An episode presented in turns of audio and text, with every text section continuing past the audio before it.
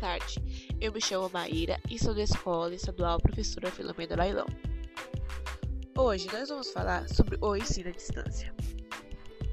As aulas online têm sido muito boas para alguns, porém não tão boa para outros.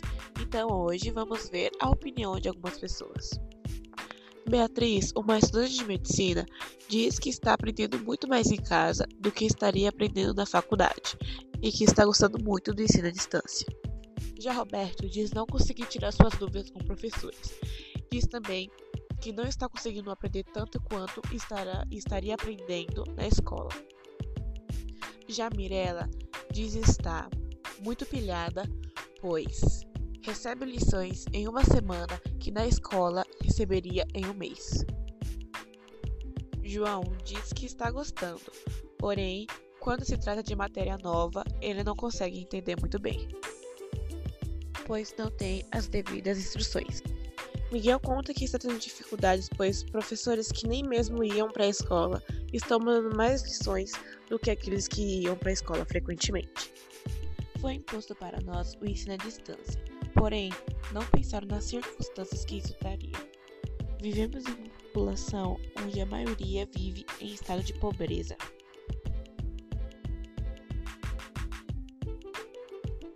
Sem condições de comprar um computador, um telefone inteligente e muito sequer de adquirir um plano de acesso à internet, o ensino à distância está colocando em risco o direito constitucional ao, ensino das crianças e jovens do país. As autoridades da área da educação não levaram em conta também o fato dos pais e mães que precisam trabalhar home office, se preocupar com o vírus e ainda ajudar os filhos em casa, que em geral têm apenas um computador quando tem. A educação básica, já diz o termo, é básica e é a base fundamental para o estudante, que precisa ter todo um conjunto de fatores que vai desde a relação com os profissionais da educação, o convívio na escola, a confrontação de ideias e pensamentos. A escola tem como primeiro desafio a formação do ser humano, e depois do cidadão e cidadã, e depois do profissional. O ensino à distância só atende os interesses da iniciativa privada, da mercantilização do ensino e da privatização da educação básica, que é extremamente maléfico para a formação do ser humano que as famílias tanto necessitam, de Gilmar Soares Ferreira. Para a trabalhadora química desempregada Leila Cristina, mãe solo de Rafael, que está no sétimo ano de uma escola estadual de São Paulo, não está fácil equilibrar as tarefas do dia a dia e ainda seguir uma rotina de estudo com o filho, mesmo que ser independente, ainda precisa de ajuda. E ainda tem um aplicativo que o Estado pediu para os pais baixarem, que é muito pesado, e ela não baixou por causa do limite de seu aparelho de celular. E o conteúdo oferecido pela internet, reclama a mãe. As aulas do sétimo ano são iguais para todos da mesma série, e não há separação de nível de aprendizado. Além disso, não há como fazer perguntas se tem dúvidas e não existe interação entre os alunos.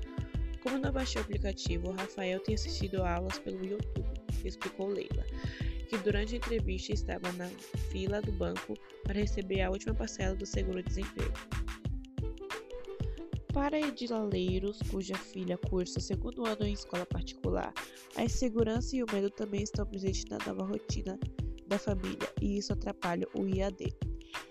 Ela diz que já existe a tensão diária de ser contaminada com o vírus, trabalho home office que está exigindo demais dela, e ela não sabe como fará para equilibrar tudo isso com as rotinas escolares. As aulas virtuais começam esta semana. Todos os dias terão roteiros de estudo para os pais e mães auxiliarem seus filhos, além de acompanhá-las ao vivo, fóruns de discussões e ainda entrega em dia das tarefas. E eu tenho apenas um computador, não sei como farei, contou ela tenho que fazer plano de aula semanal, com habilidades a serem trabalhadas, conteúdo, objetivos, roteiro e passo a passo de como alunos e aluno devem fazer a atividade. Além disso, preciso estudar os tutoriais das plataformas que a Secretaria da Educação está usando, explicou a professora da Rede Estatual, Estatual de Ensino, Wanda Nunes Santana. que em tempos normais trabalha das 7 às 16. Tem uma hora de almoço e dois cafés de 15 minutos. Agora no home office, não tem hora para parar e no fim de semana não para de chegar mensagem no grupo de gestão da escola. Segundo Wanda, ela precisa fazer o diário online e no papel e ainda tem que estar disponível para tirar dúvidas no chat do aplicativo, que até agora não funcionam direito. A professora de educação infantil, Paula Ziberi, disse que além de enfrentar o medo de pegar o vírus, porque perdeu duas amigas e o marido de uma delas para o Covid-19, doença pelo, provocada pelo novo coronavírus, precisa fazer inúmeros cursos online e ainda tem que ter tempo para fazer as tarefas solicitadas pela escola que dá a aula. Tudo isso está mexendo muito com o emocional e com o psicológico. É indignação,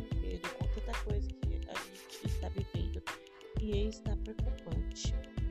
E ainda fica muito mais difícil porque a gente não consegue focar e tudo fica meio frustrado. Destaca Paulo. Pois acabei de ler, podemos ver que não está sendo fácil para ninguém, nem para os pais, nem para os alunos nem para os professores. E por isso temos que nos colocar no lugar do próximo e tentar compreender o motivo do seu próximo. Sem julgamentos, pois não sabemos a próximo. Então é isso, pessoal. Eu vou ficando por aqui.